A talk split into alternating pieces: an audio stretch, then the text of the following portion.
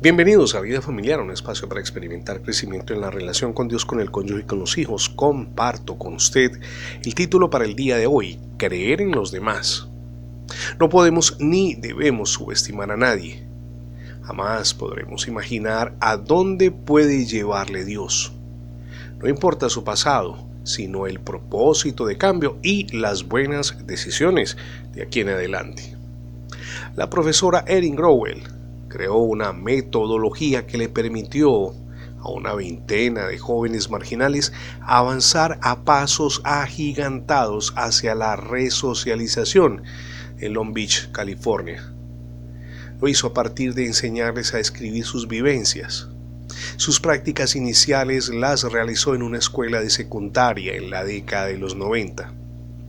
Con base en la experiencia de la profesora Erin, se desarrolló esta metodología y se escribió el libro de los escritores libres. Este libro fue llevado al cine en el 2007. Todos los alumnos de la profesora Erin salieron de situaciones calamitosas y ocupan hoy posiciones relevantes en la sociedad. Ella creyó en cada uno de ellos y valoró su potencial y además les animó a seguir adelante. Mi amigo y mi amiga crea en las capacidades y crea en no solamente las suyas, sino las de los demás. Toda persona es valiosa delante de Dios y puede llegar muy lejos con la divina ayuda del Señor. Eso podemos respaldarlo leyendo textos como Marcos capítulo 12 versos 30 y 31 que le invito a leer en la comodidad o bien de su teléfono celular o de la Biblia del ejemplar que tiene a mano.